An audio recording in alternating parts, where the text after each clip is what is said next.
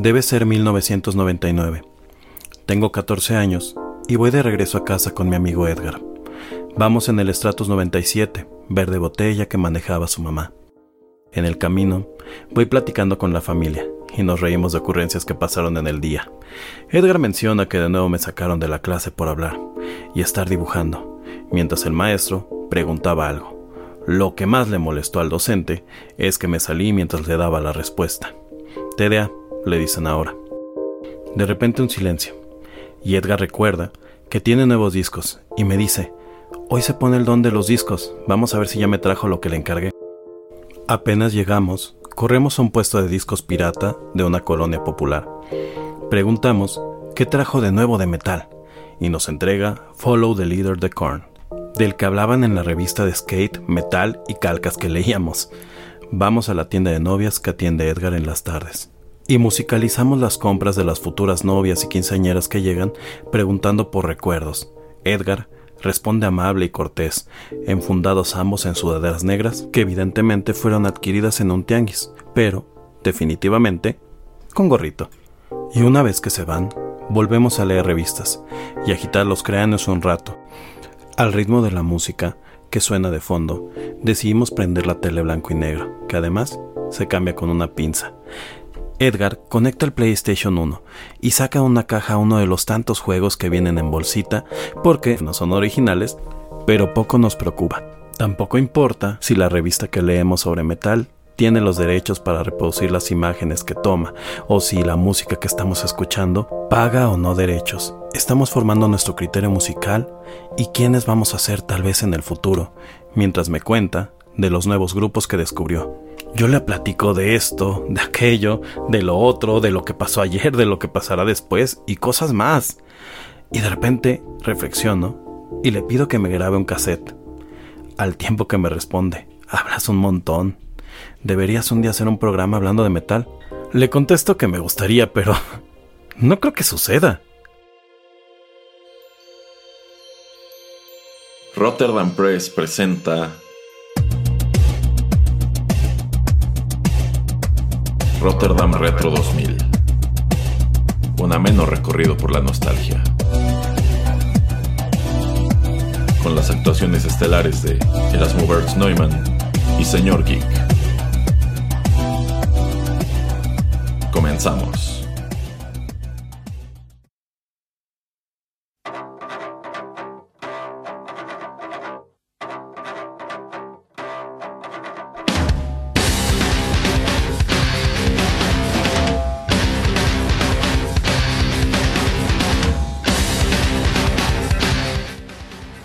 Hola amigos, ¿qué tal? Qué gusto saludarlos una vez más a través de los micrófonos de Rotterdam Press y darles la bienvenida a esta nueva emisión de Rotterdam Retro 2000.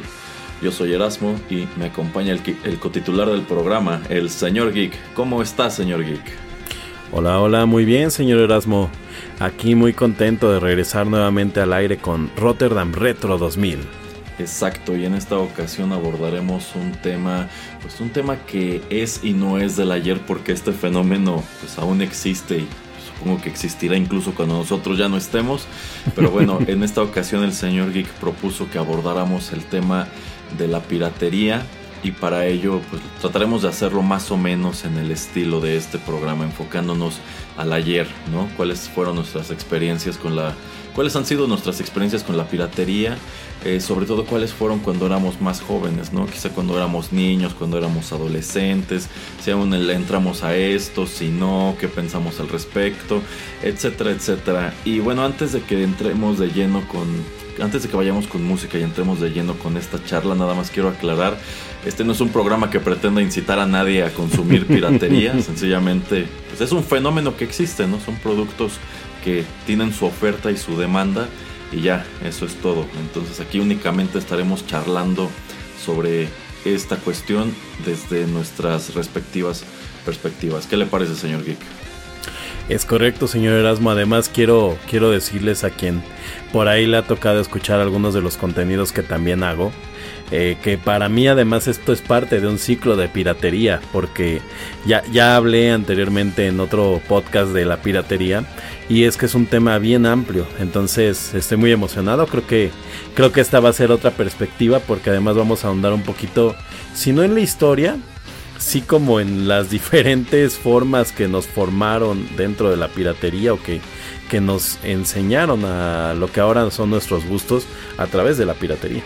Exacto, abordaremos este tema, lo exploraremos a través de, bueno, en, cuatro distintos bloques, a través de pues productos que son muy comunes de la, de la piratería, al menos en nuestro país. Así que para ir calentando motores, señor Geek, ¿qué le parece si vamos con música? Es correcto, yo espero, yo espero que escuchemos ahí una canción muy original. oh sí, todo será muy original en esta ocasión.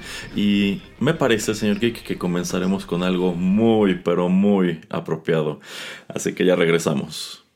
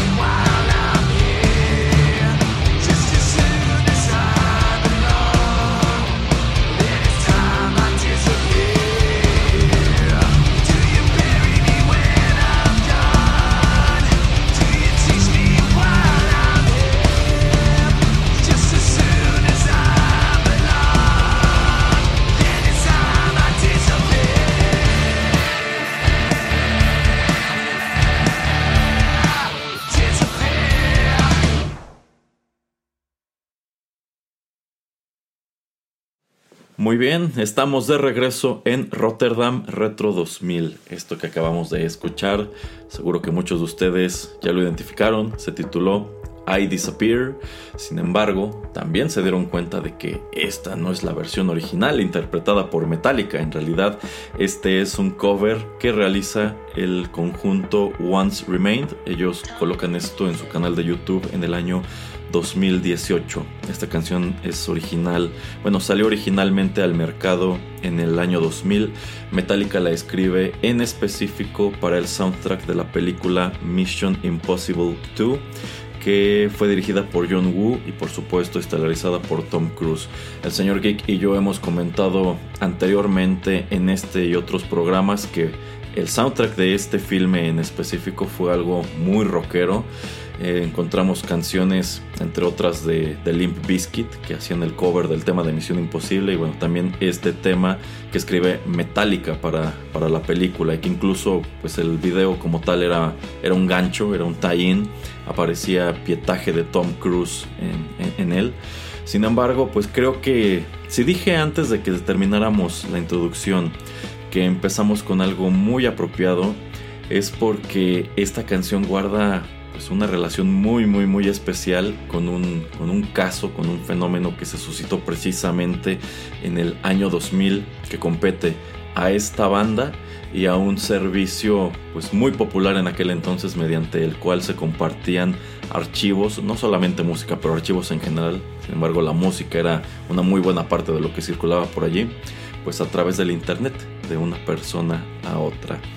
Eh, y bueno, precisamente como vamos a explorar ese tema y otras tantas cuestiones, es que en este bloque el señor Geek y yo estaremos platicando con ustedes sobre pues, lo, que, lo que es la piratería en la música.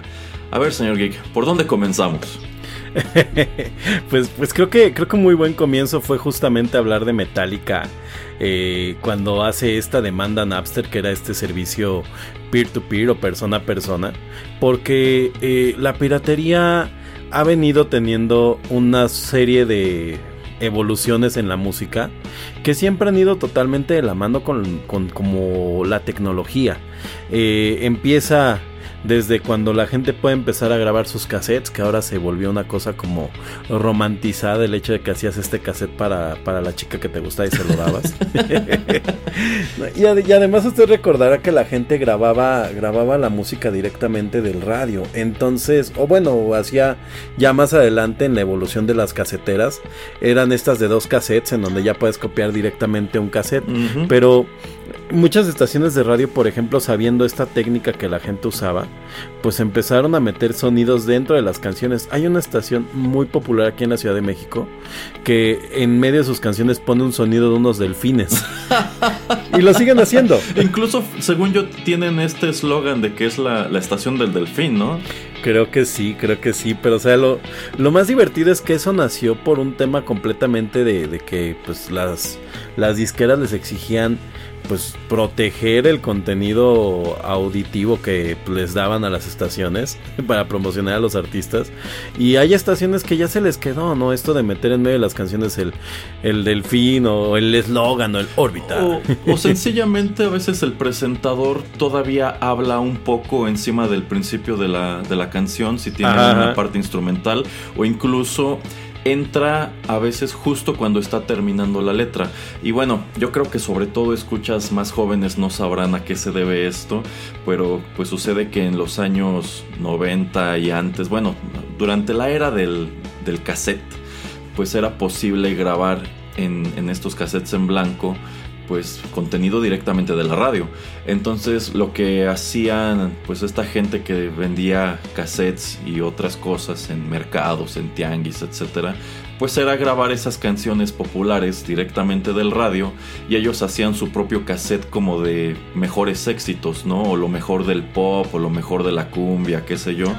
Y de este modo pues ellos generaban ingresos sin eh, pues darle regalías al artista, a la discográfica, etcétera. Y, más adelante con, con el avance de la tecnología, porque creo que, creo que hay este como como una especie de historia de la piratería musical y en general que va de la piratería como de grandes este más, bueno, de, de, de que se crea a través de tecnología pues más avanzada en donde pues esta, esta gente que se dedica a hacer piratería ya para, para venderla al por mayor tiene la tecnología para realmente hacer en su tiempo, ¿no? Por ejemplo, cassettes, después los CDs, que era el cassette con serigrafía, que era con su este portada impresa color, que al principio no sé si usted recuerda que los cassettes, ya en los CDs no me tocó verlo, los vendían con fotocopias.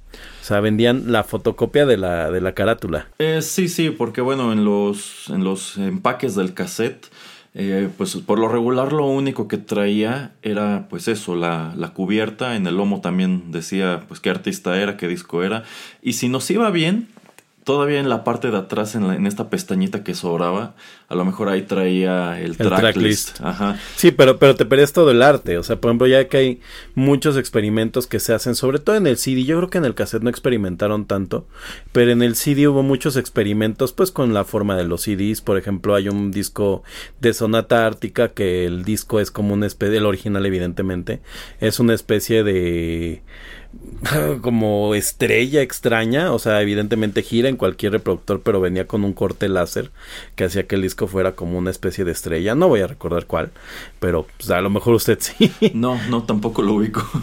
Bueno, y, y por ejemplo, como saben, los artes, pues este, de los CDs, sobre todo pues, los artistas empezaron, o los, los músicos empezaron a meter, pues como un poco del concepto del disco, ¿no? Porque para quienes nos escuchan como dos carcamanes, como bien se dijo en el primer programa, esto es historia del pasado, o sea, ya ahorita muchos chavos de verdad no van a saber qué significa ese tema de que sacabas el arte, veías el disco entero y el disco entero era un, tenía todo un concepto. No, o sea, ya ahorita los artistas sacan una canción sola, ¿no? Sí, sí, sin duda. Yo, por ejemplo, recuerdo mucho cuando compré Kid A de Radiohead.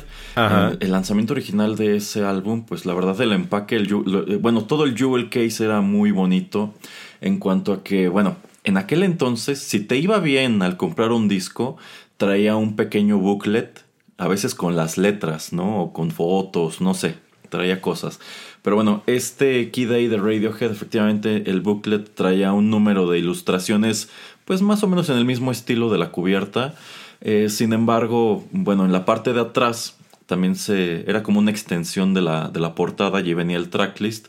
Sin embargo, tú al retirar el, eh, como tal, el disco compacto del empaque, ya ve que pues traían estas eh, protuberancias en el centro que eran para atorar el disco y que traían medio como una perforación. Eh, bueno, pues tú al asomar por esta perforación te percatabas de que había algo, algo debajo. Entonces, si desarmabas como tal el jewel case, revelabas todavía otra ilustración abajo de este plástico en donde se colocaba el disco. O, por ejemplo en este tipo de cosas que se pierden, ¿no? A la hora que uno compra un disco pirata, un CD pirata o este, ahora que pues ya realmente prácticamente todo se consume en digital.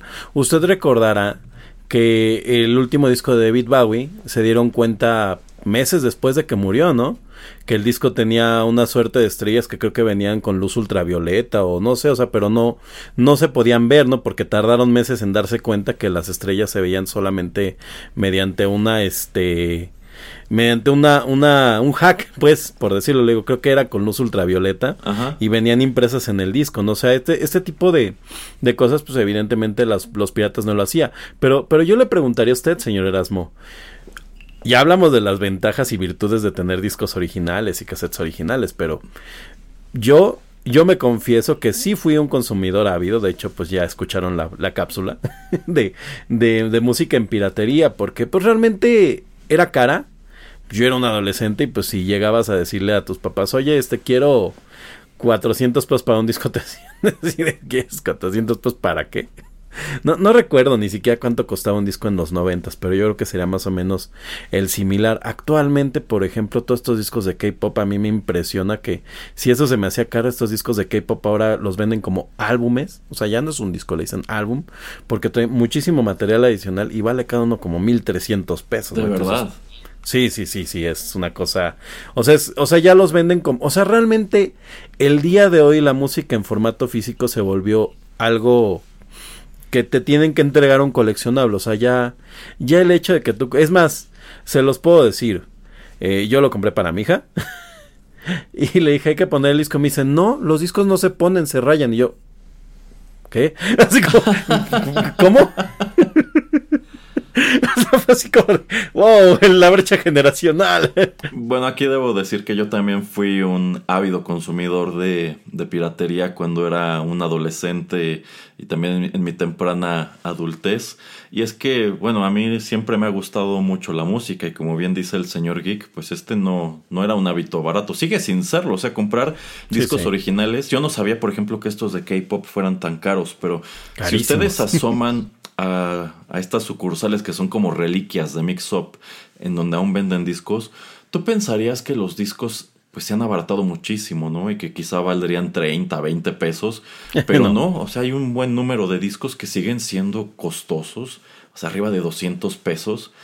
Y pues es que el disco compacto como tal, a diferencia de lo que ocurrió en su momento con el VHS, como que adquirió muy rápido cierto valor como, como coleccionable, ¿no? Como que es padre tener el disco en una, el, disco compacto en una era en la cual, eh, pues, nos inclinamos por completo por la música digital, ¿no? Entonces yo siento que de cierto modo el disco compacto como objeto ha conservado cierto valor, sobre todo el original, y bueno, si hablamos de los viniles ni se diga. Pero sí, entonces cuando era joven, eh, cuando me estaba empezando a gustar mucho la música rock, pues muchos de esos discos fueron pirata. Oiga, y, me gustaría ahondar un poquito también en lo que en lo que venía narrando de esta evolución de la piratería, porque justamente creo que por eso el, CD se vuelve más coleccionable, ¿no? Eh, creo que el gran problema que tuvo el, el cassette es que no era un formato fiel en sonido y de hecho el CD fue lo que lo que vino a vender, ¿no? Que digitalmente era, bueno, que era un sonido mucho más limpio. Y ahora tiene tiene este pleito con el con el este con el disco de acetato, ¿no? Que dicen que supuestamente el disco de acetato tiene mejor calidad de sonido porque el CD es tan limpio que no lograba como entregar como un sonido puro, ¿no? De lo que, de lo que el artista esperaba que se escuchara. Entonces, eh, creo que la evolución de la piratería también al CD en la música fue importante porque, por ejemplo, esos discos que usted cuenta de, de Korn, yo me acuerdo que todavía en ese tiempo yo compraba los discos en el, en el Tianguis. Pero usted recordará que hubo un punto en donde ya dejó de comprar discos porque todos los quemaba. O sea, ya lo único que era preguntarle a quién lo tenía se lo prestaban y lo quemaban la computadora. O sea, el momento en que la tecnología evolucionó a que nosotros pudimos quemar nuestros discos, creo que fue el momento en que las discas dijeron, estamos perdidos. Eh, bueno, y eso viene de la mano con la obsolescencia del disco de tres y media, que pues, si usted recuerda eran una porquería, no les cabía nada y se dañaban muy fácilmente, incluso siendo totalmente nuevos. Entonces, cuando, efectivamente, cuando las laptops y cuando las computadoras de escritorio, pues estas unidades de disco ya tienen incluido el quemador, pues en definitiva la intención no era que nos pusiéramos a replicar cosas, ¿no? De este tipo. O sea, era sencillamente, ahora nuestro formato para transportar datos será el disco compacto. Sin embargo, efectivamente, bastaba con que alguien tuviera el disco original, tú lo metías a tu computadora y lo ripeabas por completo. Eh, aparte es una palabra ya de súper en desuso, Exacto. Yo, recuerdo que podías sacar, eh, bueno, convertir eso, esas canciones en, archivos MP3 con Winamp, que es algo igual muy de ayer. Y estas, estos mismos programas y otros tantos que incluso se podían conseguir en estas revistas de cómputo, te permitían grabar esas canciones en un disco totalmente nuevo. Y de este modo tú tenías tu propia copia. El negro. y bueno, tenías también eh, la ventaja de que eh, pues al, tú al comprar música pirata en los mercados, tianguis, etcétera, muchas veces llevabas el riesgo de que el disco no funcionara. De allí el típico yo te lo garantizo, ¿no? E, es, muy cierto. De hecho, hay, hay, una práctica muy común cuando se compran estos discos de se va a llevar la oferta la promoción de los 100 discos, de los 100 mil éxitos de su mejor artista, que le dices al, al bocinero, que la verdad yo ya no lo hago hace años. Este, oye, pues dame el que traes en el en el, en el, en el compact disc, porque aparte van tocando un compact, un, un, este, un discman. Y muchas te decían así de, no, es que ese, ese ya se oye rayado. Y tú, no, pues que yo quiero ese para que si se escuche ya ves, te dices, bueno, ya llévatelo. También hay que recordar que es en este punto en donde comienzan a popularizarse, bueno, sitios de P2P, peer-to-peer, como Napster, Kazaa, Audio Galaxy y otros tantos. Entonces tú ya ni siquiera necesitabas como tal acudir con el pirata o que alguien te prestara el disco. Tú lo bajabas grababas, lo quemabas directamente al, disco compacto y ya podías utilizarlo. Entonces yo, por ejemplo, recuerdo que sí traía de estas, de estos estuches para varios discos en ah, el coche. Y pues allí ibas metiendo tus discos creados por ti mismo. Sí, sí, sí, sí. y, y con eso ibas escuchando música en el camino. Es correcto, yo tengo por ejemplo una, una playlist en YouTube hace poco que hice, que es una, una playlist que había hecho pues en un disco, ¿no? Y que la tenía ahí, un día lo escuché. Y este, es más, lo tenía en un cassette, ya me acordé, porque además hacía mis cassettes y les hacía su arte, ¿no? Entonces la tenía en un cassette. Eh, y agarré y la, este, la, la, hice en playlist porque dije, a ver, vamos a ver si puedo replicarla en YouTube. Y me costó mucho trabajo, ¿eh? porque eh, eran canciones que algunas incluso las había grabado el radio. Señor Rasmantes, antes de, de, adentrarnos un poquito más en el tema de, del, del peer-to-peer, en la piratería, pues ahora sí que hacerle a por qué estamos hablando de Metallica. Hay algo que le quería preguntar. ¿Usted tenía su proveedor pirata de confianza porque yo en mi caso y creo que aquí en la Ciudad de México se, se popularizó mucho tianguis como el Chopo en donde efectivamente la gente iba hasta como intercambiar sus sus cassettes con este con demos de bandas con cosas que eran difíciles de conseguir. Y en mi casa había un chavo que vendía todo lo que era este new metal todo lo que era rock este todo lo que era eh, subcultura oscura o sea tenía como como como que su nicho no y yo me acuerdo mucho que había otro puesto en donde vendían como todo lo de moda, o sea, como que eran todas estas canciones de moda. Y de hecho este chavo que vendía las canciones, bueno, que vendía los estos discos como como más underground, casi todas eran de fotocopias las portadas, incluso ya cuando fueron disco. ¿Usted usted tenía algo así? Eh, bueno, no exactamente. Eh, fíjese que cuando estaba en la secundaria, a unas cuadras había una, bueno, era un café internet que igual es algo muy de la época. sí, sí. Eh, bueno, era papelería, café, internet, pero eh, pues tenía la bondad de que era atendido por una, pues un chico joven, yo creo que debe tener como unos 20 años. Este, si tú, tú, le podías encargar que te bajara música de Napster y te la quemara en un disco. Exacto, o sea, y bueno, eh, en sí tenías que encargársela porque usted recordará que en aquel entonces bajar una canción no era rápido, o sea, por lo regular lo que hacíamos era dejar Napster trabajando toda la noche y en la mañana asomabas a ver qué alcanzó a bajarse completo. y qué tantos virus tenías nuevos. Ándele también. Pero entonces tú le encargabas a lo mejor un disco con unas 5, 6, 8 canciones y él lo que hacía era descargarlas, te las quemaba y pues eso era lo que te vendía. Digamos que era una especie de pirata sofisticado. ¿Recuerda cuánto le cobraba? No, no, no. Bueno, este yo casi diría que alrededor de 50 pesos. Es que, es que sí, o sea, también, también eso es interesante, ¿no? Cómo todo esto pues ha ido bajando tanto de precio que el día de cuánto vale un mm. disco para quemar, ¿no? Pero es que ha bajado de precio más que nada porque todos empezamos a tener acceso a maneras de conseguir la música a través del Internet. Pero precisamente antes de que nos volquemos al tema del P2P, eh, usted mencionó algo muy, muy, muy importante con esta cuestión del chopo, que es conseguir cosas raras o difíciles de encontrar. Eh, yo, por ejemplo, ya le decía, tuve toda mi discografía de Nirvana en pirata, pero entre esas cosas de Nirvana que tuve, eh, pues tuve varios de los recopilatorios eh, de canciones raras o incluso bootlegs. Por ejemplo, Nirvana tiene un recopilatorio de rarezas que se llama precisamente Ultra Rare Tracks y ese es un lanzamiento oficial. Sin embargo, esa es la clase de disco que no se podía conseguir muy fácil ni muy barato en México. Eh, y me llama mucho la atención porque pues no conocía casi ninguna de esas pistas y fue así como me familiaricé con algunas canciones que grabaron pero nunca llegaron a un lanzamiento oficial sino que fueron la 2B, circulaban nada más como bootleg, etcétera, etcétera. Por ejemplo, yo me acuerdo que cuando hace unos años sacaron este otro recopilatorio que se tituló Nada más Nirvana, en donde presentaron como un gran hallazgo esta canción de You Know You're Right, esa canción ya llevaba mucho tiempo circulando como bootleg, no grabada con esa calidad porque efectivamente lo que circulaba era una, una demo, supongo. Lo que hicieron para ese disco fue agarrar la pista original de las vocales y la guitarra de Kurt Cobain y Dave Grohl y Chris Novoselic trabajaron sobre eso, digamos, para completar la canción y ahora sí quedara una, una versión oficial de, de, estudio. Sin embargo, pues para quienes exploramos a través de la piratería ese material un poco más profundo de Nirvana, pues esta era una canción que ya conocíamos de mucho tiempo atrás. y a veces este tipo de lanzamientos no se han logrado por temas completamente de derechos, ¿no? Pero cuánto, o sea, la piratería quiera o no, también se ha vuelto una forma de preservar eh, temas culturales que el día de hoy estarían desaparecidos. Yo, por ejemplo, estaba recordando, eh, hace tiempo estaba escribiendo ahí una, este, una historia y para esa historia pues he estado eh, revisando canciones que a mí me gustan como para el soundtrack de esa historia.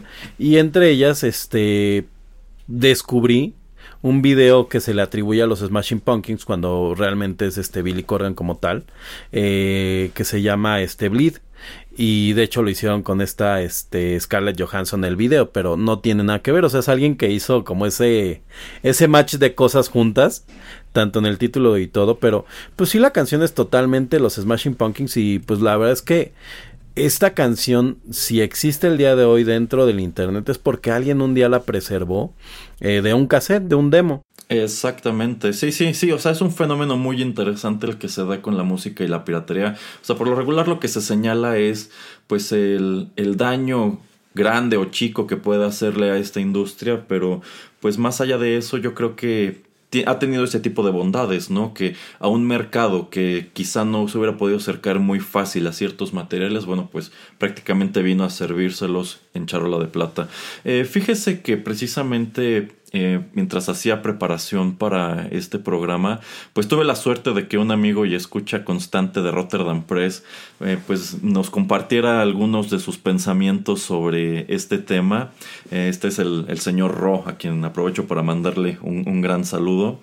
Saludos. Y, por ejemplo, respecto a esta cuestión de la piratería de la música, pues él comenta que la piratería cambió toda la industria porque en primer lugar redujo las grandes ganancias de las discográficas y también cambió mucho la manera en que operan las bandas. Y aquí menciona pues este siempre emblemático pleito entre Metallica y Napster.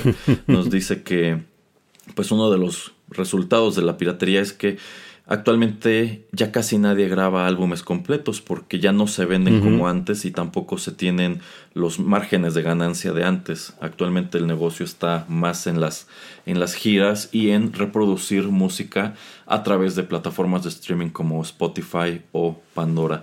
Y bueno, yo estoy muy de acuerdo con todo esto que nos comenta el, señor Ro. Ya lo he explorado con el señor Pereira, por ejemplo, en, en TechPili. O sea, cuando Bruce Dickinson maldice a Napster y dice que el creador de Napster debería estar en prisión, etcétera, etcétera, pues eh, digamos que ahí está vertiendo el coraje en, en cuanto a que esta, este servicio de Napster genuinamente hizo, hizo eso. Fue un tremendo parteaguas.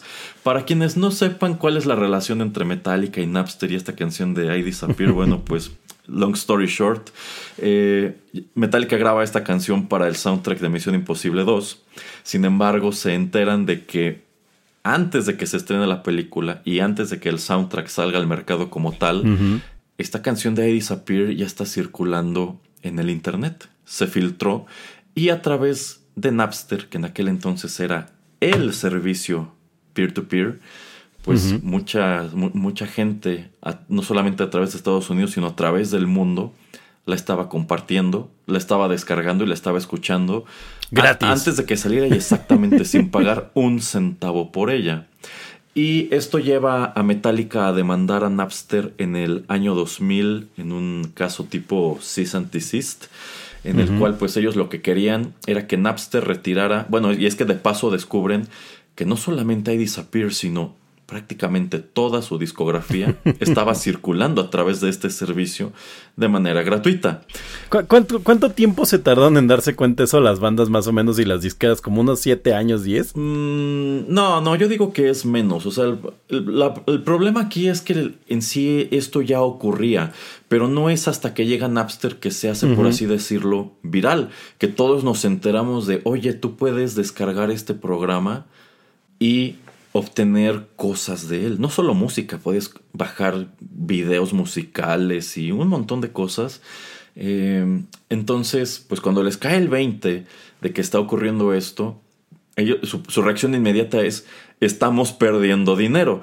Si hasta hoy James Hetfield y Lars Ulrich tienen esta reputación de que son unos tacaños codiciosos, es precisamente por lo que ocurre con Napster. Entonces ellos demandan a esta empresa que en realidad era algo muy pequeño, creo que lo operaban dos personas y pues los obligan a que retiren su música y otros tantos artistas, entre ellos Dr. Dre y me parece que también Iron Maiden, comienzan a pujar exactamente por lo mismo que pues ellos no están de acuerdo en que este material esté circulando por el internet y que pues esto como eh, y esto creen dará como resultado que la gente deje de comprar sus discos. Que eventualmente pasó.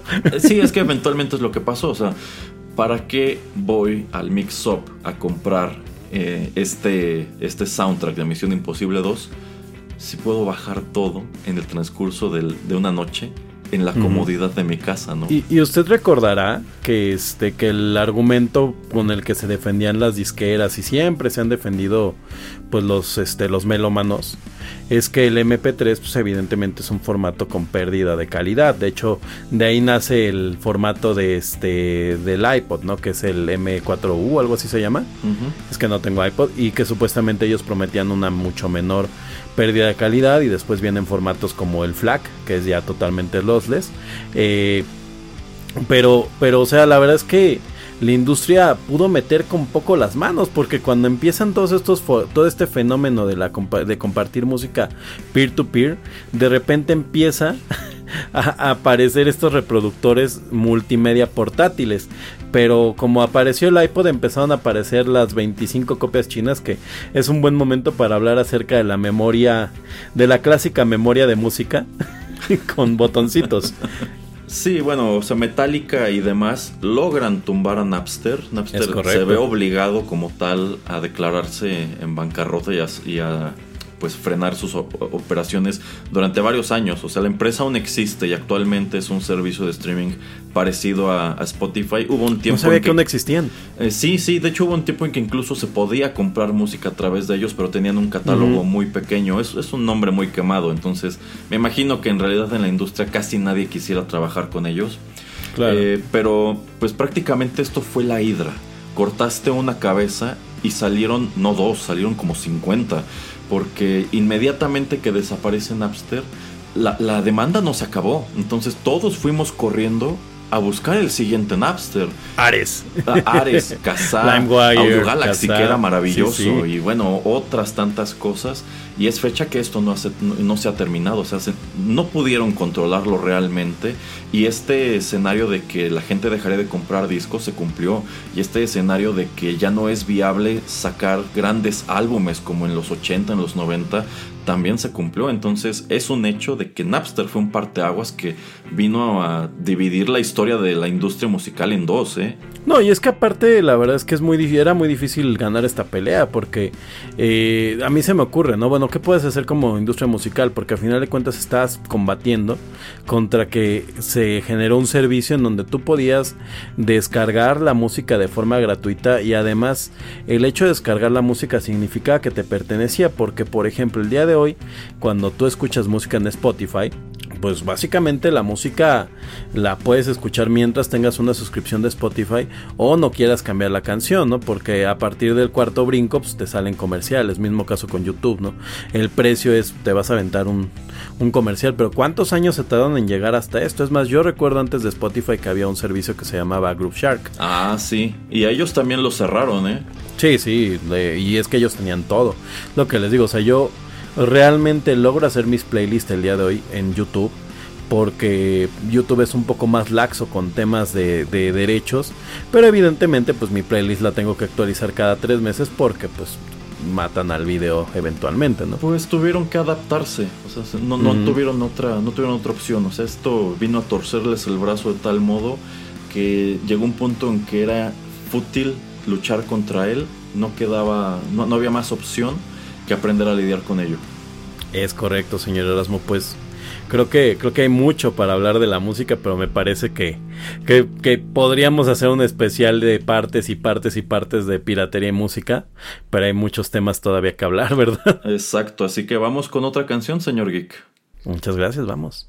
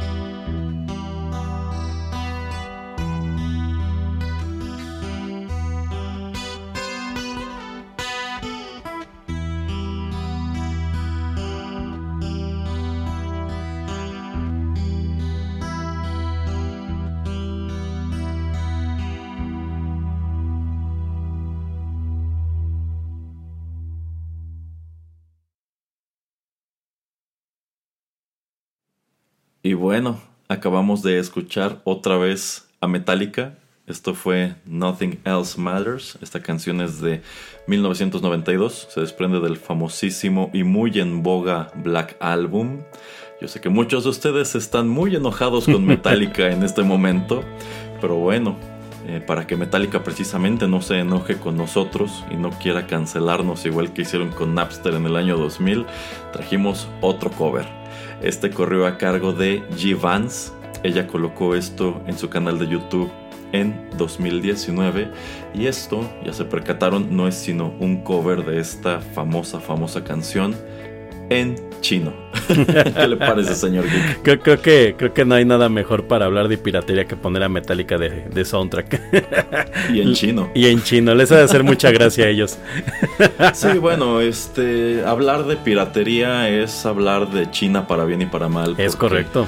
Pues es, eh, es legendario de este lado del mundo que si estás buscando algo, algo pirata, si estás buscando algo bootleg, pues lo más probable es que venga de algún lugar este, en, en Asia, como podría ser China, como podría ser Vietnam, Camboya, en cierto punto de la historia Corea del ah, Taiwán, también Corea del Sur, aunque Corea del Sur se ha redimido bastante. La historia industrial de, bueno, el desarrollo de la, de la industria de Corea es algo muy interesante, pero eso es más como para, como para TechPili. Eh, bueno, en este bloque el señor Geek y yo queremos platicar sobre otra gran faceta de la piratería que son los juguetes. Yo creo que es muy difícil encontrar en este país a alguien que no haya tenido en algún momento contacto con un producto pirata. Yo creo que sería muy difícil tocar a una puerta al azar en este país y, y, preguntar si hay un producto pirata en esa casa y que nos digan que no. y yo creo que lo más importante es la música, de allí que nos extendiéramos tanto con ello. Eh, yo creo que el, uno de los productos con los cuales mayor acercamiento tuvimos en, su momento o seguimos teniendo es precisamente la música. Otro de ellos sería sin lugar a dudas los juguetes. Y los juguetes son muy importantes, bueno, los juguetes piratas son importantes en México, no solo porque somos un país que consume mucho juguete pirata, sino porque al menos hasta hace unos años, pues México era un país potencia en la fabricación de juguetes pirata. Tanto así que entre coleccionistas pues hay un número de, pues de productos o de juguetes pirata fabricados en México que son valiosísimos. ¿O no, señor Gui? Es correcto, a mí me impresionó mucho cuando empecé a ver este cuate, Mad Hunter, ¿no? Que, que ahora son buscadísimos muchos juguetes pirata. Eh, yo, yo, como saben, tuve mi tortuga ninja pirata. este, pero, pero por ejemplo, hay, hay una serie de luchadores que nacieron del cuerpo del santo, o sea, del luchador del santo, pero que realmente nunca fueron originales, o sea, los luchadores, exacto, los luchadores originales de la AAA salieron por ahí de 1997 y eran absolutamente diferentes a los de a los de Tianguis de Rebaba, eran unos luchadores medianamente grandes emulando un poco a los luchadores de este de la bueno, los juguetes de la WWE eh, que pueden ver ahí el, el de Toys That, para ver qué tan populares eran en Estados Unidos los de la W. Este, pero que no tenían articulaciones. Pero sí, señor Erasmo, en el tema de piratería yo no me quiero ir con este tema que es muy cortito sin, sin decirle cuál creo yo que es el juguete por excelencia pirata además de luchador y es la garra de los Thundercats. Creo que todos tuvimos la garra de los Thundercats.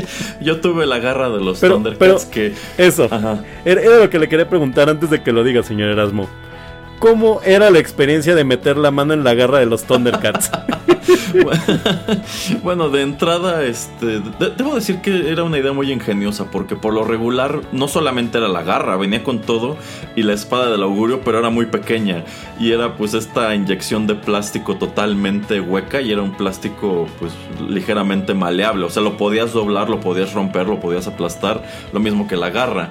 La, la, garra incluso venía en calidades, había unas que eran muy quebradizas, pero lo, lo, más memorable es que todo, todos venían metidos en una bolsa horrible de papel de estraza con un cartón engrapado que nada más decía Thundercats. No, pero no, es que no le tocó entonces. Es que casi todas esas garras, señor Erasmo, tenían rebaba por dentro, entonces te cortaban la ah, mano. sí, sí, sí, había, efectivamente. E, es, que insisto, lo chistoso allí es que no, no era un solo fabricante. había distintas calidades. Podías encontrar unas muy feas y otras que pues, no, no eran bonitas, pero no eran tan feas tampoco.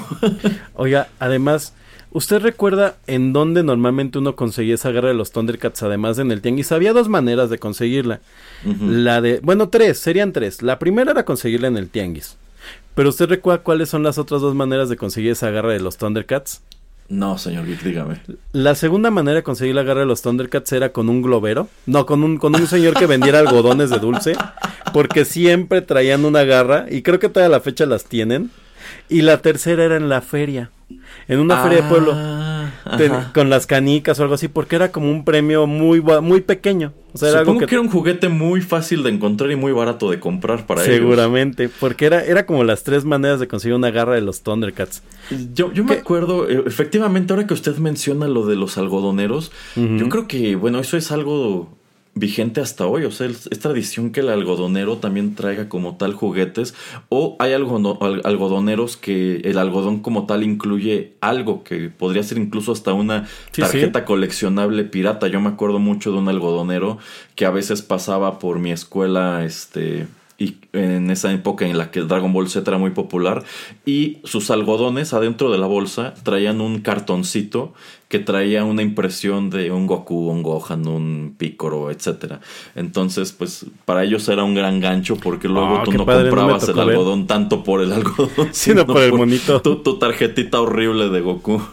Es cierto, de hecho, de hecho en las papelerías hace poco salieron ahí colecciones piratas y bueno, en los noventas también las hubo. Yo tenía una colección grande de, de tarjetas de Dragon Ball. Señor Erasmo, para, para cerrar el, el tema, eh, ¿usted tuvo Caballeros del Zodíaco Piratas? Porque ese era el otro hit de los caballeros de, de los juguetes pirata. Y sabe, hay uno en especial que a mí siempre me ha llamado mucho la atención, que era el Sella Grandote con cuatro patas con cuerpo de centauro. Caray. existe, existe. No, yo nunca vi eso. O sea, sí tuve Caballeros del Zodíaco Pirata. Yo recuerdo mucho unos que también eran muy comunes de mercado o de tianguis, que en sí no eran una copia de los de Bandai. No, no. Eh, en sí esto, este era un molde totalmente rígido, que pues era, e- e- era el Caballero del Zodíaco. Más o menos, bueno, creo que eran las armaduras de la saga de Asgard, pero venía en una, en una pose. Así es. Entonces lo que ellos hacían era inyectarlo en un plástico Transparente. que que era, pues no era transparente, era traslúcido, pero Ajá. venía de colores. O sea, era, por ejemplo, un Iki totalmente azul marino, pero ligeramente traslúcido, o un Seiya rojo, o un Shiryu verde.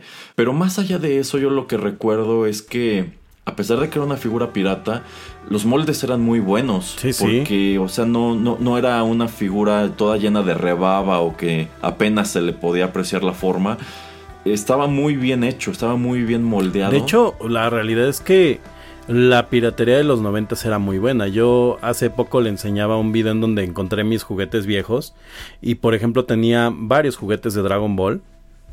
Y yo he visto los juguetes pirata de, eh, que están haciendo actualmente que están basados en este mismo molde y la misma serie. Y han bajado muchísimo la calidad porque yo supongo que antes los hacían aquí en México ya deben de estar haciendo los chinos. Pero sí, o sea, juguetes pirata ha habido y habrá para aventar. Pero creo que estos son los los puntos así top, ¿no? Sa- ¿Sabe que otro juguete pirata también era muy popular? Y tiene todo el sentido del mundo que fuera un juguete pirata. El Robocop pirata. Nunca lo vio, lo tuvo. Robert Cup. Ándale, el Robocop. Yo, yo teniendo grandote. Y el Godzilla. El Godzilla también era muy popular. Sí, sí, vamos, es todo un mundo igual de la piratería. O sea, a mí algo que me sorprende es precisamente algo que esto que usted comentaba sobre canales como el de Matt Hunter, de que pues son canales dedicados como tal a bootlegs. O sea, hay canales que se dedican a explorar y reseñar figuras originales, figuras recientes, pero pues es muy padre también asomar a esos canales que se dedican de plano a, examinar lo que es el juguete pirata y que tienen un conocimiento increíble de las empresas que los fabricaban, ¿eh? muchas de las cuales están en, están en China, pero incluso a nivel internacional, para mí es sorprendente ver, por ejemplo, un canal como el de Fellows que está en Canadá y que pues tiene un aprecio considerable por, por Tortugas Ninja o Masters of the Universe Pirata que fueron hechos en México en los 80 y en los 90 y pues tú jamás te hubieras imaginado al ver esos juguetes en, eh, ahí arrumbados en un trapo en el tianguis que algún día alguien en el extranjero estaría pagando quizás hasta cientos de dólares por uno de esos cuando a ti te costaban unos cuantos pesos. Ah, y, y, seamos honestos, por ejemplo, en ese tiempo, si usted hubiera llegado a una fiesta de cumpleaños con un juguete de esos, pues lo hubieran mal mirado, ¿no? Ah, bueno, ese, eh, eh, híjole, ese es tema, ese es tema para otra ocasión. Si nos metemos en eso no, no vamos a acabar nunca, pero... Está bien, señor Erasmus. Pero sí, es, es, muy interesante también todo lo relacionado con los juguetes pirata. Ya nada más para terminar este bloque, el señor, el señor Rome compartió eh, un dato sobre un, juguete pirata que tuvo y este que fue muy, muy popular. Dice que él tuvo un Majin Buu pirata, que era en sí una figura, era copia de una figura original de Bandai que mostraba a Majin Buu este Majin Buu musculoso y alto después de que el de que el moreno absorbe al gordo este bueno pues que él compró esta figura pirata pero que era bastante que, que era de muy buena calidad que era muy fidedigna a la, uh -huh. a la original y que en su escuela todo mundo la admiraba porque bueno eh, es importante señalar cuando se habla de Dragon Ball o Dragon Ball Z que las figuras, los juguetes como tal, aquí a México no llegaron en su momento porque aquí nos llegó el fenómeno de Dragon Ball ya muy tarde. Uh -huh. Entonces yo supongo que llevar un juguete de Dragon Ball a la escuela, incluso si era pirata, y más si era uno pues padre como este Majin Buu que él comenta, pues seguro era una, era una manera de, de llamar la atención del resto de los niños. ¿Cómo ves, señor Geek?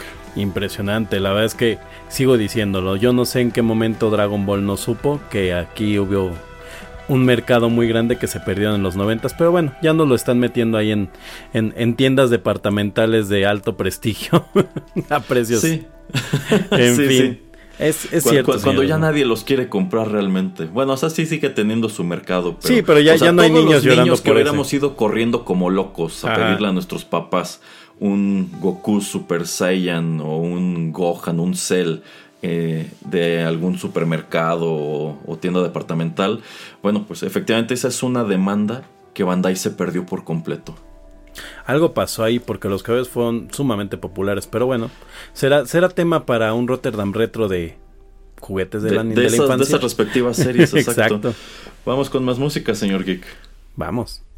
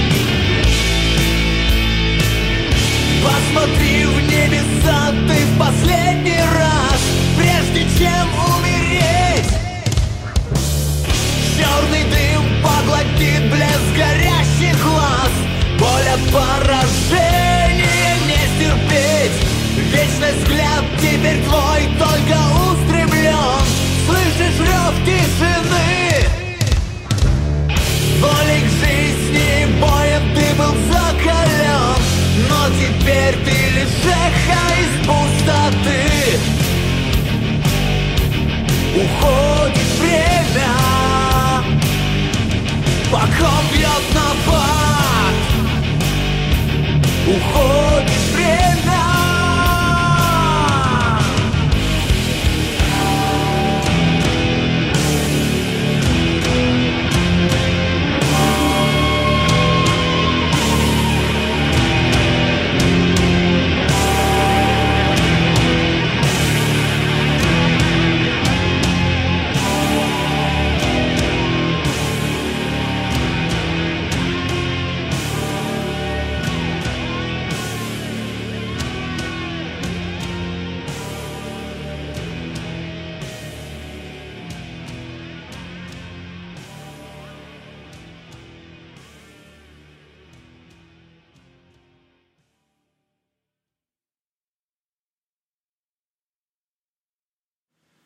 bien, ya estamos de regreso y otra vez escuchamos una canción de Metallica.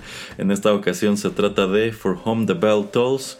Esto se desprende o se escuchó originalmente en su disco de 1984, Ride the Lightning. Sin embargo, esta versión interpretada en ruso corrió a cargo de el conjunto Fatalia y ellos estrenaron esto en el año 2020.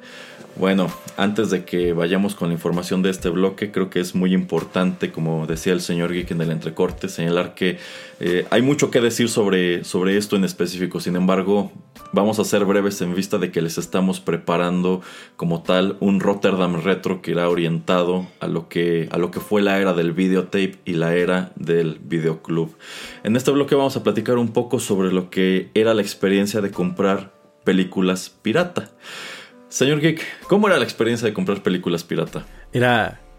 Era, era interesante porque tú llegabas al puesto de películas pirata. Igual a la fecha todavía existen y son más, más grandes. Pero pues venías preguntando por la película que estaba en el cine. O, en, que incluso no había salido. o que no había salido. Exacto, exacto. Este. O, o, de plano por una película vieja, pero había algo muy interesante en las películas pirata. Cuando tú comprabas un VHS, la verdad es que se veía horrible. Y peor aún estas de cine. O sea, si ahora con las de DVD se ve la cabecita. Bueno, yo hace mil años que no veo una película pirata.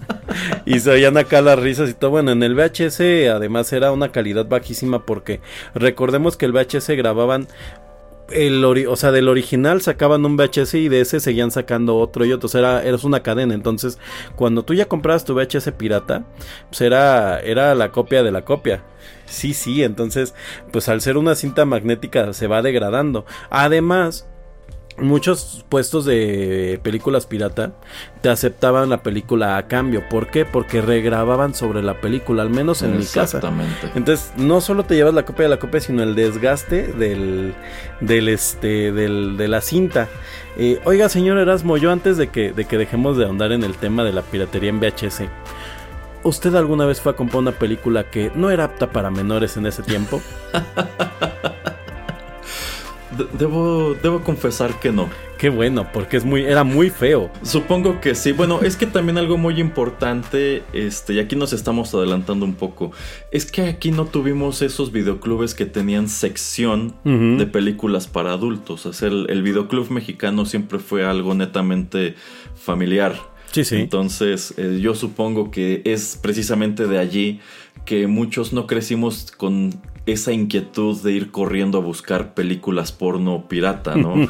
y bueno, más que nada también el hecho de que fuimos una generación que como ya tuvo contacto con el internet, bueno, en el internet tuvimos a un gran amigo que pues nos puede proporcionar mucho de ese material gratis. Exacto, pero lo que sí puedo decir es que era una experiencia pues muy muy underground porque era llegar y obviamente pues preguntabas por lo que había pero si en un punto tenías que hacer así como de, oye, los de allá atrás, este, ¿en cuánto salen? ¿Las de qué? Los de allá atrás. Ah, las de atrás. Ah, mira, pues tengo esta nueva que... Y ya, o sea, era como una especie de código. Entonces ya Ajá. empezaba como a, además, pues contar, ¿no? Que en un punto de la vida, la verdad es que yo lo recuerdo como con esta película de Jack, que ahora sale Bill Cosby y se vuelve muy incómodo. Pero bueno, eh, que, que, en un punto de la vida, pues en la adolescencia temprana, pues si llegabas a juntarte con los chavitos así de, miren lo que consiguió tal, ¿no? Pero en una, en una anécdota rápida, cuenta una, una de mis vecinas que en una ocasión compraron la película de Blancanieves. y les dieron una película de Blancanieves, pero de estas en donde, pues, pasa todo menos lo del cuento clásico, ¿no? y, ese era uno de los problemas de las películas pirata, porque como regrababan sobre ellas, sí podía llegarte a pasar que se acabara tu película y empezara otra. Pero ese otro era totalmente aleatorio. Entonces en una habitación llena de niños no sabes qué te puedes encontrar. Eh, señor Erasmo, ¿usted tuvo VHS o beta? Las dos. Sin embargo, me tocó todavía más tiempo tener eh, VHS antes de que diéramos el salto al, al DVD. Pues algo, que era muy feo de la, de la piratería era que justamente si tú tenías beta, estabas condenado a que seguramente ibas a poder encontrar siete películas pirata. O sea, porque la piratería prácticamente no tocó el beta. Y curiosamente se veía de verdad mejor. O sea, las películas pirata beta se ven mejor. Yo tenía un amigo que tenía beta. Y pues de repente íbamos a comprar. De hecho, ni siquiera las comprábamos. Como le digo, las cambiábamos. O sea, íbamos a cambiar las películas que teníamos, que ya habíamos visto. Obviamente te cobraban. O sea, no era como de, ay, cámbiamela ya. O sea, era como, era como una especie de videoclub. Y, y este, y sí puedo puedo constatar que se vean mejor. Eh, algo con lo que quiero cerrar, porque pues esto es, tema totalmente para el podcast de videoclub era que hubo una serie de videoclubs que eran totalmente basados en la piratería. Entonces los mismos del videoclub hacían la copia porque si bien Blockbuster hacía una copia las hacía yo supongo con aparatos profesionales. Pero no los del videoclub hacían de VHS a VHS entonces además se veían horrible. El videoclub que al que usted asistía siempre fue Blockbuster o le tocó estos como más de pueblo o de barrio. No, no, me tocaron también de aquellos. En sí, este, pues aquí todavía tardó un poco en llegar Blockbuster, sin embargo se dio ese fenómeno muy marcado de que llega Blockbuster al pueblo y todo mundo desaparece. Y pues nada, no señor Erasmo, la verdad es que cuando, cuando se acabó todo esto de los, de los este, puestos pirata por todos lados, porque hubo un punto en donde había en todas partes, actualmente todavía hay. Es, y de hecho hay muchos, ¿no? Hay muchos porque el DVD pues se convirtió en algo muy muy sencillo para ver las películas además con una calidad idéntica a la de la película original. Incluso antes pues las películas te las vendían con el material extra casi siempre. De repente empezaron a hacer un cambio en donde empezaron a meter siete películas de Disney en el mismo DVD, cosas así, entonces ya no hacían lo que le llaman el clon. Pero, ¿sabe? ¿Sabe? Yo, yo recuerdo mucho la primera vez que bajé películas en internet. Y no sé si a usted le tocó esta época de Rapid Share o de este Mega Upload en donde se ocupaba un programa eh, que era para juntar los archivos cuando hacías las descargas porque se partían en pedazos con una cosa que se llamaba Efectivamente, efectivamente. Yo alguna vez intenté descargar The End of Evangelion en uno de estos sitios y venía partido no sé en cuántas partes y necesitabas un software que te ayudara a juntar todo para ahora sí poderlo reproducir. Debo decir que no, no pude descargar completo The End of Evangelion, así que pues mi archivo se quedó nada más como de 7 minutos. sí, no, descargar una película era una odisea. Y pues ah, para, para, hacer el tema ahorita que toma lo de Evangelion eso, ¿eh?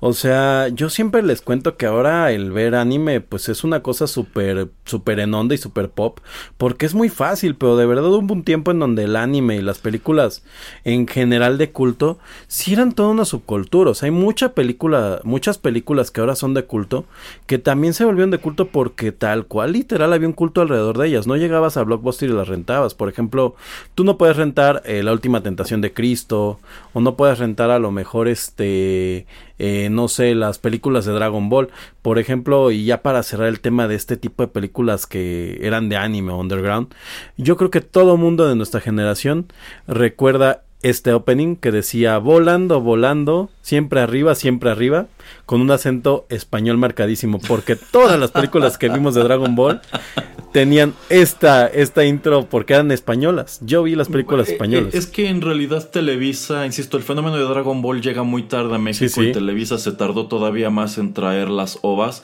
Entonces cuando todos nos volvemos locos con Dragon Ball Z, es la piratería la que comienza a traer las ovas de España. Yo, por ejemplo, me acuerdo que era muy socorrida la de Broly porque todo el mundo quería ver esa porque salía Broly.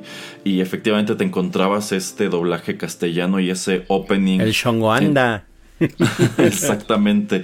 Que bueno, efectivamente fue nuestro primer acercamiento a todos esos materiales. Ya después los encontrabas todos los domingos en la mañana en el canal Golden y los viste hasta el hartazgo. Pero efectivamente había cierta magia, así como dijimos hablando de música, que la piratería era tu única manera de conseguir ciertos materiales en aquel entonces. Bueno, sucedía exactamente lo mismo con el, con el anime. O sea, hablar de Evangelion, este es un anime que por nada del mundo se iba a transmitir en televisión abierta en aquellos años. Entonces, claro que si querías verlo, estabas condenado a verlo pirata. Y pirata quizá lo ibas a encontrar igual con doblaje eh, castellano o en su defecto quizá tenías suerte y te tocaba alguna versión en japonés con subtítulos en inglés. Y hechos por, o hechos por fans de plano y con traducciones. Sí, sí, o sea, y podemos mencionar hoy así otro número de materiales como las ovas de el chapter Hades de Saint Seiya y mil, mil cosas. Entonces, sí, sí, también fue un fenómeno muy interesante. Ya para terminar este bloque, señor Geek,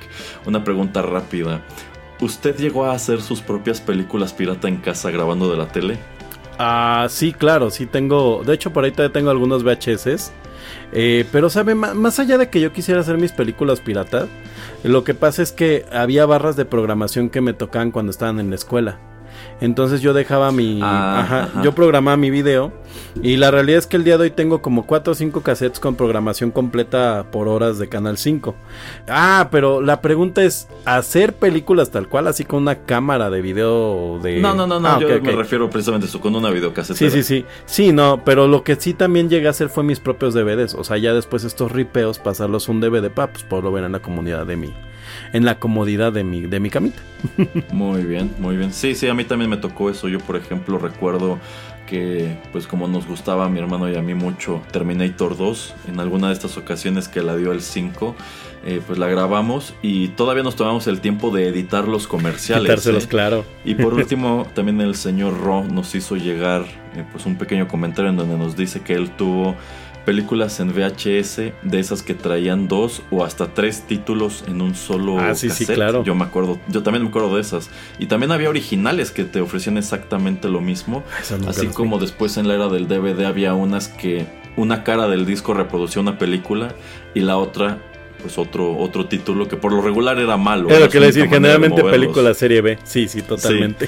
Y también dice que su primera película pirata en DVD fue The Fast and the Furious y debió costar alrededor de 60 pesos. Este es otro producto cuyo precio pues ha disminuido considerablemente. O sea, yo recuerdo cuando costaban 100 y fue bajando y fue bajando el precio y la verdad es que no sé cuánto cuesta hoy día porque hace mucho que no compro una película pirata, pero pues debe ser algo todavía más asequible, ¿no? Es correcto, pues rondan los 10 pesos, o sea, la verdad es que sí, sí hasta da un poco de pena cuando es una muy buena película.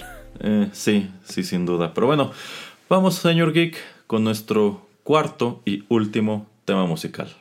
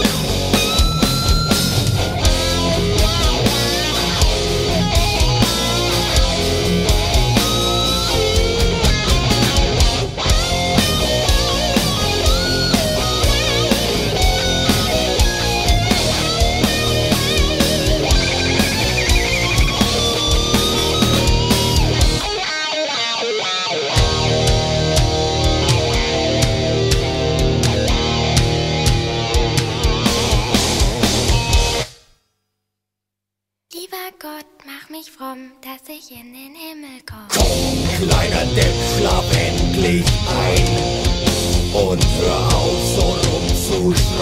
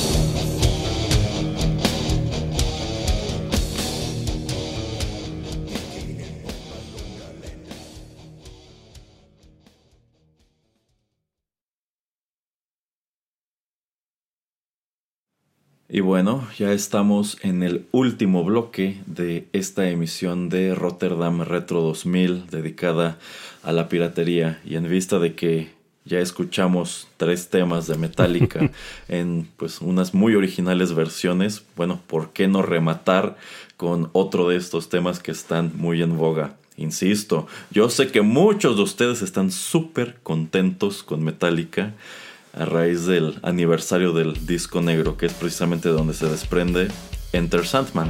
Acabamos de escuchar el cover que realiza JBO.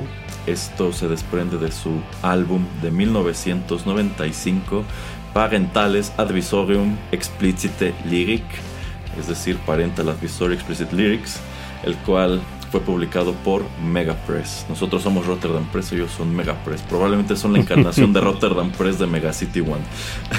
Es, es posible. Pero bueno, en este último bloque, señor Geek, quiero que platiquemos sobre algo que me ha tocado, que al momento de pues decirle a, a- a la gente que, que existe, no me creen. O sea, hay mucha Claro. gente allá afuera que no da crédito de que exista. O no nos enteramos. O, exacto, o, o no da crédito o sencillamente no nos enteramos de que existe piratería de esto. Pero decidí que en este último bloque, pues charlemos un poco sobre lo que son los libros pirata. Señor Geek, ¿usted ha, ten- ¿usted ha tenido algún libro pirata? Sí, pero no sabía. A ver cómo está eso. Lo que pasa es que eh, en una ocasión para un regalo compré el disco del psicoanalista. Eso es más, este, más reciente. La, la, la secuela, no recuerdo cuál es la secuela. Y lo regalé y todo. Pero cuando lo tuve en mis manos, pues lo vi como extraño, ¿no? Dije, esto se ve como, como, no se ve verde, se ve como amarillento. Entonces lo revisé y pues chequé en internet cuántas páginas tenía, pues me hacía sentido. Pero había, había algo que no me cuadraba, entonces ya regalé el libro y todo. Y me, no me quise quedar con la duda y fui a Sambors a hojar el libro, ¿no? Y dije, no, es que es totalmente diferente. Y empecé a investigar y me di cuenta que sí, que efectivamente hay una cantidad de libros que se venden en Mercado Libre piratas, pero bueno, enorme. Y, después dije, claro, pues esos son los libros que venden allá al ladito del Sambors de, del centro, que ah, venden... Claro, claro, claro, claro. Ya, ya, ya tocaré ese punto un poco más adelante. Sí, pero yo no lo sabía, o sea, de verdad yo lo compré de buena fe pensando que me había encontrado una muy buena oferta, punto. Sí, sí, bueno, los libros pirata existen y ustedes quizá podrían pensar que para un país como México, que no es un país muy lector, pues es una es un fenómeno pequeño, pero la verdad es que no, o sea, es, grande. Sí, sí hay mucho libro pirata en, en, el mercado y de pronto es difícil identificarlo porque, bueno, hay un número de cuestiones que delatan un disco o una película pirata, un juguete pirata, pero en el caso de un libro, a veces es, es difícil darte cuenta por más, bueno, sobre todo por lo que es el proceso de manufactura de un libro. Un libro pirata se fabrica en una imprenta igual que un libro original. Sin embargo, pues hay un número de detalles que cambian para aminorar el costo y no solo poder venderlo más barato, sino tener un margen de ganancia mucho más amplio. Eh, yo también he tenido contacto con, con libros pirata el primero de ellos, ah, bueno, y también algo muy importante, y creo que es algo que no hemos mencionado en los bloques anteriores, la piratería siempre irá dirigida a cosas populares. ¿Por qué? Pues porque la intención es vender. Nadie va a piratear un producto que no se vende, y si lo hacen eh, es algo totalmente inintencional, no es por, es por error. Entonces, eh, siempre vas a encontrar películas pirata, pues ya lo decía el señor Geek, los estrenos del momento, ¿no? Siempre vas a encontrar música pirata también, lo del momento. Y hablando de libros, pues de pronto no es tanto lo del momento, sino lo que saben que tiene un mercado seguro. es muy común encontrar libros pirata de clásicos de la literatura, muchos de los cuales son dominio, dominio público. Por ejemplo, podrías encontrar un libro pirata que reúne las famosas narraciones extraordinarias de Edgar Allan Poe o un puñado de cuentos de los hermanos Grimm pero también hay piratería de otras cosas muchísimo más contemporáneas. El primer libro pirata con el que tuve contacto, eh, o en su defecto, que tuve conocimiento de que se trataba de, un libro pirata, eh, fue El Código da Vinci de Dan Brown. Sí, ese se, ha pirateado, pero hasta el hartazgo, yo ah, sí, sí, sí. Y bueno, la verdad es que yo no compré ese libro porque pues, yo en su momento, la verdad, no tuve mucho interés de, leerlo. Eh, a pesar de que pues, fue algo súper sonado. Sin embargo, mi papá sí lo compró y en algún momento me lo prestó y dijo, bueno, si lo, por si quieres leerlo, ten, ahí está. Y efectivamente en algún viaje, en vista de que es un, libro choncho que toma un buen rato, pues dije, me lo voy a llevar para ir leyendo en pues, las horas de camino que tengo que hacer, ¿no? Y al estarlo leyendo, me percaté de que de pronto algunas páginas estaba, bueno, el texto no estaba bien centrado, sino que estaba ligeramente metido en la costilla del libro y que incluso algunas páginas no estaban derechas, sino que tenían una ligera pendiente. Y, ahí le fue bien, porque simplemente no la tienen, ¿eh? Ajá, pero más allá de eso parecía pues, una copia ordinaria del, libro, ¿no? Entonces dije, este libro está defectuoso, pero conforme avancé y me di cuenta de que era pues algo recurrente, pues me, me fui al, al, al principio y me di cuenta de que en realidad este libro no tenía páginas de cortesía y tampoco traía como tal página legal, que me parece algo muy curioso como los libros pirata incluso tienen la decencia de no poner página legal. Sí, porque así se ahorran de imprimir una página, ¿no? Sí, porque las películas pirata no lo tienen, ¿eh? Incluso te vientan el comercial. Ajá, exactamente. Y fue así que me cayó el 20. Esto es un libro pirata. Y después le pregunté, oye, ¿dónde lo compraste?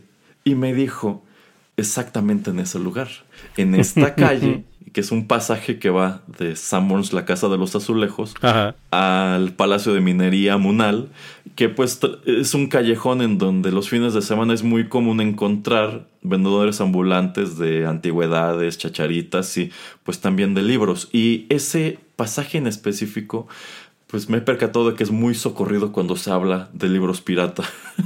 Sí, ¿no? Y además hay que decirlo, la verdad es que muchísimo más baratos no son, ¿eh? O sea, si No, no, no. Ajá. O sea, la verdad es que también son un poco engañabobos porque... Y, ay, perdón, o sea, no, no fue con la mala intención, pero a lo que... a lo que me refiero es que, o sea, si tú no sabes, la verdad es que si el libro te cuesta fuera 300 pesos, a lo mejor en el Summer se va a costar 400. O sea, no es un ahorro que digas, uff. No, no, porque a fin de cuentas, insisto, esto se tiene que hacer en una, en una imprenta y bueno, por lo regular no van a hacerlo en una imprenta establecida como de estas que trabajan con Penguin Random House. Por lo Ah. regular van con talleres más pequeños, pero a fin de cuentas este libro pirata y el original están hechos exactamente de lo mismo, papel. Y el papel pues es una materia prima que tiene un costo, un costo muy complicado y es un costo que viene de la mano con indicadores internacionales y toda la cosa. Entonces es muy difícil ahorrar en él. O sea, a lo mejor sí pueden producir a un costo... Bueno, yo, no, yo no creo que la mayoría de los piratas puedan producir a un costo menor que pues que la que la, que la editorial original o, o la Pues yo creo que sí por el tema de gastos de, de, de publicidad Ah, y de ajá, pagos exacto. y o sea, pero... yo, yo creo que ellos no ahorran en lo que es la manufactura de libros, sino en todo eso. Es la editorial la que hace el gasto promocional por ellos. Y en algunos casos están tan bien hechos que es difícil distinguir. O sea, siempre se les va algo, siempre habrá algo que delata que el, que el libro es pirata. O sea, a lo mejor la calidad de la impresión de la cubierta, que no tiene páginas de cortesía ni página legal, que viene chueco, que viene metido, que a veces hasta vienen incompletos. Entonces, eh, pues eh, es un fenómeno curioso que existe, pero a mí me sorprende que mucha gente piensa que no. Algo más que también pasa en estos libros piratas es este que se han inventado unas versiones que ellos les llaman de estudiante, pero que son como, sí, exacto, que son como del rincón del vago, porque por ejemplo te encuentras libros como El Quijote en como 60 páginas y tú así de, oh, yo tenía un Quijote que tenía como, como 200, 300. Entonces como que ellos hacen, ajá, sus resúmenes y, y la es que son, y además ahí son, además los hacen con letra grande, ¿no? Entonces sí, sí es impresionante. Oiga, señor Erasmo, antes, antes, o más bien para, para retomar un poco temas, pero retro. Yo, yo estaba pensando cuando me preguntó usted si había tenido libros pirata que, además de este libro que le platicaba, yo tuve también muchos libros pirata.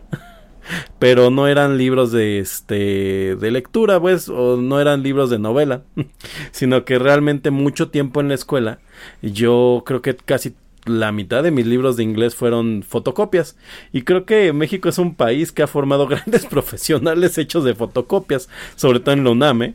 ¿Usted tuvo de estos libros? Eh, sí, sí, bueno, no, en realidad creo que yo nunca incurrí en esto de fotocopiar un libro entero. Usted no es mexicano, señor Erasmo. Pero sí, es, es, es muy interesante. ¿Sabe también qué, qué, otro libro me tocó este ver pirata? Bueno, me lo regalaron eh, pirata y al parecer Ajá. es algo que estuvo circulando de este modo por todo México. Eh, la mecánica del corazón.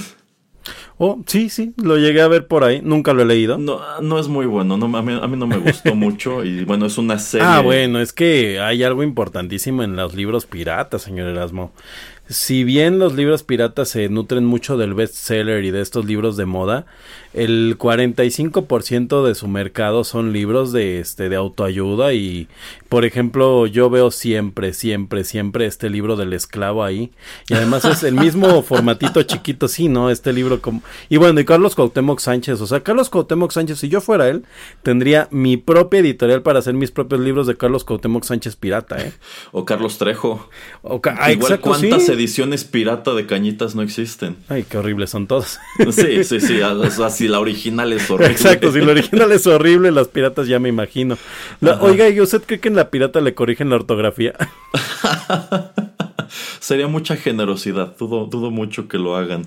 Eh, o las comas ya de perdida. Ándele, ándele. Sería muy curioso, ¿no? Una una este, editorial pirata que tuviera la, decencia de corregir los textos. Ándale, de hacer revisión. Este ¿Hay, algún libro que usted llegó a amar a pesar de que lo consiguió de alguna manera que no fuera legal? Ya fuera copias, ya fuera... Por ejemplo, yo recuerdo mi taller de lectura de la secundaria, leímos muchas lecturas a través de copias y por ahí las tengo, ¿eh? eh sí, sí, de hecho sí, pero bueno, en este caso eh, sería abordar otro tipo de piratería de los libros. Cuando, cuando yo estaba en la preparatoria me volví muy fan de la literatura de H.P. Lovecraft. Eh, entonces, pues había un puñado de, libros que tenían en la, en la, biblioteca, había otros que podías conseguir en, en, librerías. A mí me gustaban muchísimo estas ediciones de EDAF, que las cubiertas eran detalles de pinturas de H.R. Giger. Sin embargo, pues yo recuerdo que en aquel entonces me facilitaron un sitio en donde podías descargar, si no libros completos, podías descargar cuentos y poesía y otros materiales en Word. Y oh, era, algo, muy interesante porque tú lo único que necesitabas era pues descargar los archivos, tenían un password y eso sí, tú tenías que hacer un pequeño pago para que te dieran eh, la contraseña y era la misma para todos los archivos. Y yo leí muchísimas cosas de Lovecraft, también algunas cosas de August Derleth y bueno, otros autores de esta cuestión de la literatura fantástica no en PDF, en Word o a veces también te tocaba en TXT, que era el formato del blog de notas. Oiga, sí. Eh, bueno, para ir rematando esta cuestión de los libros pirata, el señor Ron nos hace llegar una pequeña anécdota en donde nos comparte que hubo una firma de autógrafos, al parecer en, Plaza Loreto, allá en la Ciudad de México, eh, con Joaquín Sabina. Él estaba promoviendo su libro En carne viva, y él asistió a este evento. Sin embargo, no le permitieron pasar a la firma porque su copia del libro era pirata. ¿Cómo ve? que, no, estoy seguro que a muchísimos les pasa y seguramente me pasaría a mí, ¿eh? ¿eh? pero esta anécdota que nos compartió el señor Ro me remitió a algo pues prácticamente idéntico que, me, que a mí me contaron hace unos años en Puebla y es el caso de una chica que asistió a una, pues a una conferencia, una plática que dio José Emilio Pacheco por allá. Eh, y a ella se le ocurrió llevar consigo para que le firmara su copia de las batallas en el desierto. Y al llegar con, eh, con, José Emilio Pacheco, ella le entrega el libro. Y bueno, eh, este señor yo tengo entendido que no gustaba mucho de, firmar libros. Y de hecho, este, pues, su firma era algo muy chiquito. Y él solía ponerlo en la parte de atrás, en una, en una esquina. O sea, casi, casi no se veía y pues ella le presenta su copia de las batallas y él se da cuenta de que es un libro pirata y le dice que no se lo va a firmar. Y que esta chica al parecer como que se quedó en shock. Así de, no, no, puedo creerlo, o sea, tengo delante al autor y no me y mi libro es libro. Y que, y que prácticamente el señor dijo, pues el que sigue, ¿no? Pero que ella se quedó parada junto a la mesa sin saber qué hacer. Y que él le dijo, no, ¿sabes qué? Vete, no te lo voy a firmar. Y bueno, la terminaron corriendo. Eh, eh, eh, era un poquito especial el, señor José Emilio Pacheco. No, y, y, aparte usted que también es autor de libros, pues ¿qué puedes hacer, no? O sea, a final de cuentas, a mí, o sea, si yo quisiera ser una persona muy buena onda como escritor, se me ocurriría decirle, pues te doy un autógrafo en una hoja. Pues mire, yo así viendo una situación, o sea, si a mí me hubiera ocurrido esto mismo, que como autor llega una chica toda ilusionada que le firme el libro, pero veo que este pues es una copia pirata, y si estuviera en mí tomar esa decisión, yo hubiera dicho, regálenle una original y se la voy a firmar. Sí, claro, entonces ya, ya pero es que también sería como premiar, ¿no? es, es como Sí, sí, sí, e, es complicado y bueno, este debate de, de la piratería, o sea, yo siento que la manera en que percibimos el libro pirata es muy distinta a cómo se percibe todo lo demás. Yo siento que en el caso del consumo de libros pirata es algo que está muy romantizado igual que lo que sería como tal el robo de libros. Eh, no quiero profundizar mucho en eso porque es un, es un tema muy complicado y sobre el cual tengo opiniones que yo sé serían muy impopulares. y es como en su caso, ¿no? Usted que finalmente es un autor de libros, eh, pues además es autopublicado, ¿no? Entonces o sea, pues no, no está como tan padre, ¿no? Es que es muy chistoso porque muchas de esas personas que te salen con discursos de consume, consume local y consume orgánico y apoya al pequeño comercio y apoya los negocios de tus amigos, son las mismas que luego salen precisamente a, defender el consumo de libros pirata. Y precisamente respecto a eso, ya para ir terminando, eh, pues tuve el agrado de que un, conocido que está como tal en el ramo de las librerías, llamado Víctor Hugo Espino, pues nos compartiera unos cuantos pensamientos en torno a, a este fenómeno. Él, por ejemplo, nos dice que, en su opinión, la piratería de libros está relacionada con la moda su objetivo es reproducir textos de alta demanda y él pone como ejemplo a Charles Bukowski y a Stephen King. Stephen King también es un autor muy pirateado. Y bueno, esto también en vista de que como muchas de sus novelas son muy largas, son libros muy costosos. Este dice, el malestar de la piratería de libros radica en que devalúa la pieza libro. Hay que entender a la piratería como la cultura de lo desechable. En eso estoy totalmente de acuerdo en algunos casos, o sea, si algo constatamos a lo largo de esta charla es que hay cosas pirata que tienen cierto valor de colección. Nos dice también, la industria tiene en su poder la producción en masa, a más piezas, menos costo. Esto igual es muy cierto. Sí, a la industria se le ocurre rematar sus productos, la piratería queda relegada a la resignación. Esto, por ejemplo, lo encontraríamos en el caso de a lo mejor un libro que en su momento fue popular, ya no se vende como antes, tiene en exceso, y si originalmente costaba 100 pesos, lo están rematando a 20, pero el pirata en la calle está a 50, bueno, pues le mataron por completo el negocio al pirata. Y por último, las personas que tienden a comprar constantemente libros tienen una cierta solvencia económica y un cierto orgullo por la acumulación. Mostrar en sus anaqueles libros piratas resulta un grave problema que se comprende solamente desde la vanidad del conocedor de libros. Con esto también estoy totalmente de acuerdo. Yo creo que coleccionar libros, pues sí, sí conlleva cierto orgullo de acumulador. Y, y sí, o sea, como que como que se percibe de, distintas maneras dependiendo de qué clase de consumidor y qué clase de lector seas. O sea, yo creo que si encuentras como tal el libro pirata que es copia fiel del original, pues en realidad no te estás perdiendo nada al consumirlo. No es como lo que decíamos de una película pirata que se pierde calidad o en una canción que se pierde calidad de audio. Es el mismo texto a fin de cuentas, lo vas a leer en el mismo tiempo y del mismo modo. Ahí el único problema sería si te encuentras una de estas versiones que decía el señor Geek que son resumidas o te encuentras una a la que le cortaron quizá cada tercer capítulo nada más para ahorrarse ese papel, etcétera, etcétera. Entonces, yo siento que de estos cuatro fenómenos de piratería que comentamos hoy, señor Geek, probablemente este sea el más complicado de todos. No sé qué opina usted.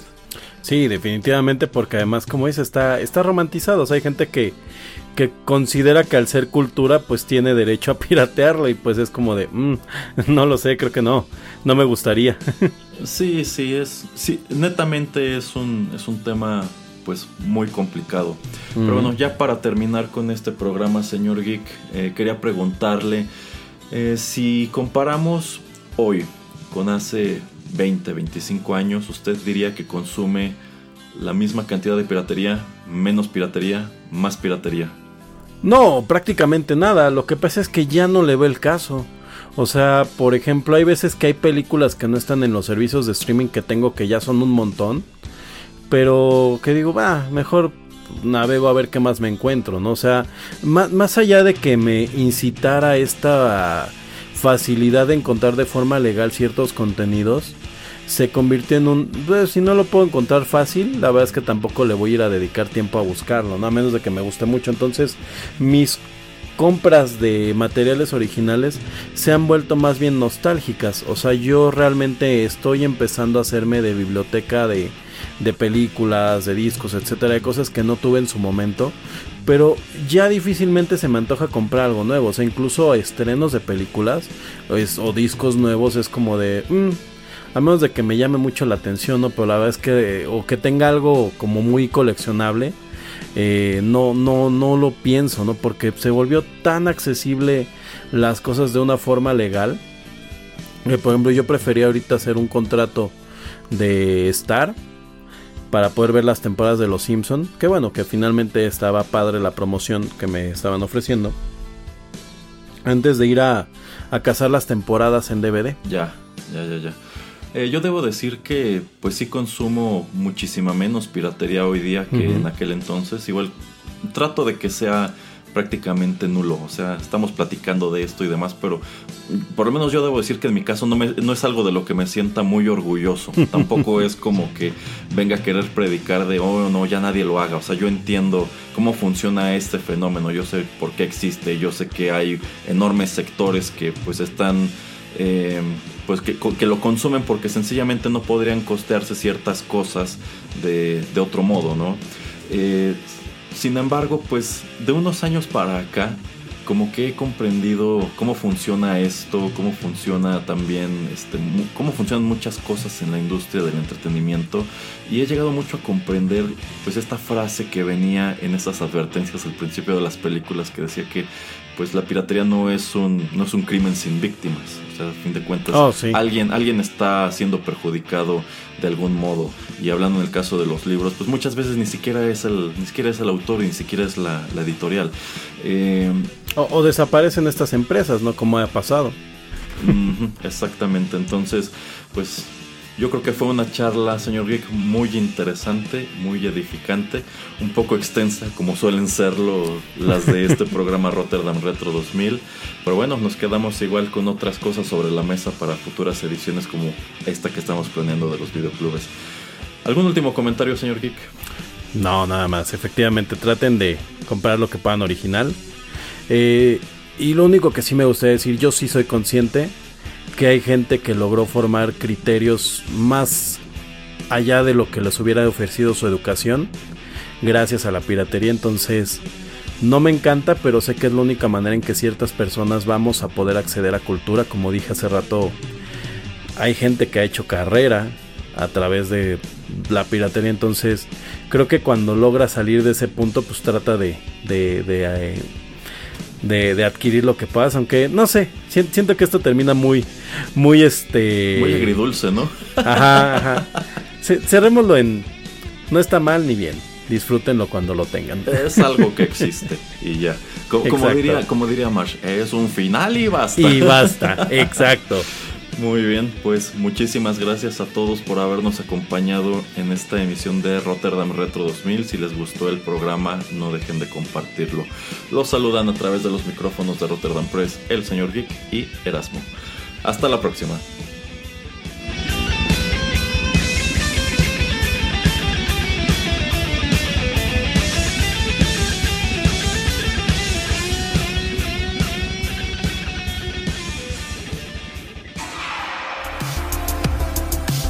La aventura de hoy llegó a su fin. Pero aún queda mucha nostalgia por recorrer. Te esperamos aquí, en Rotterdam Retro 2000.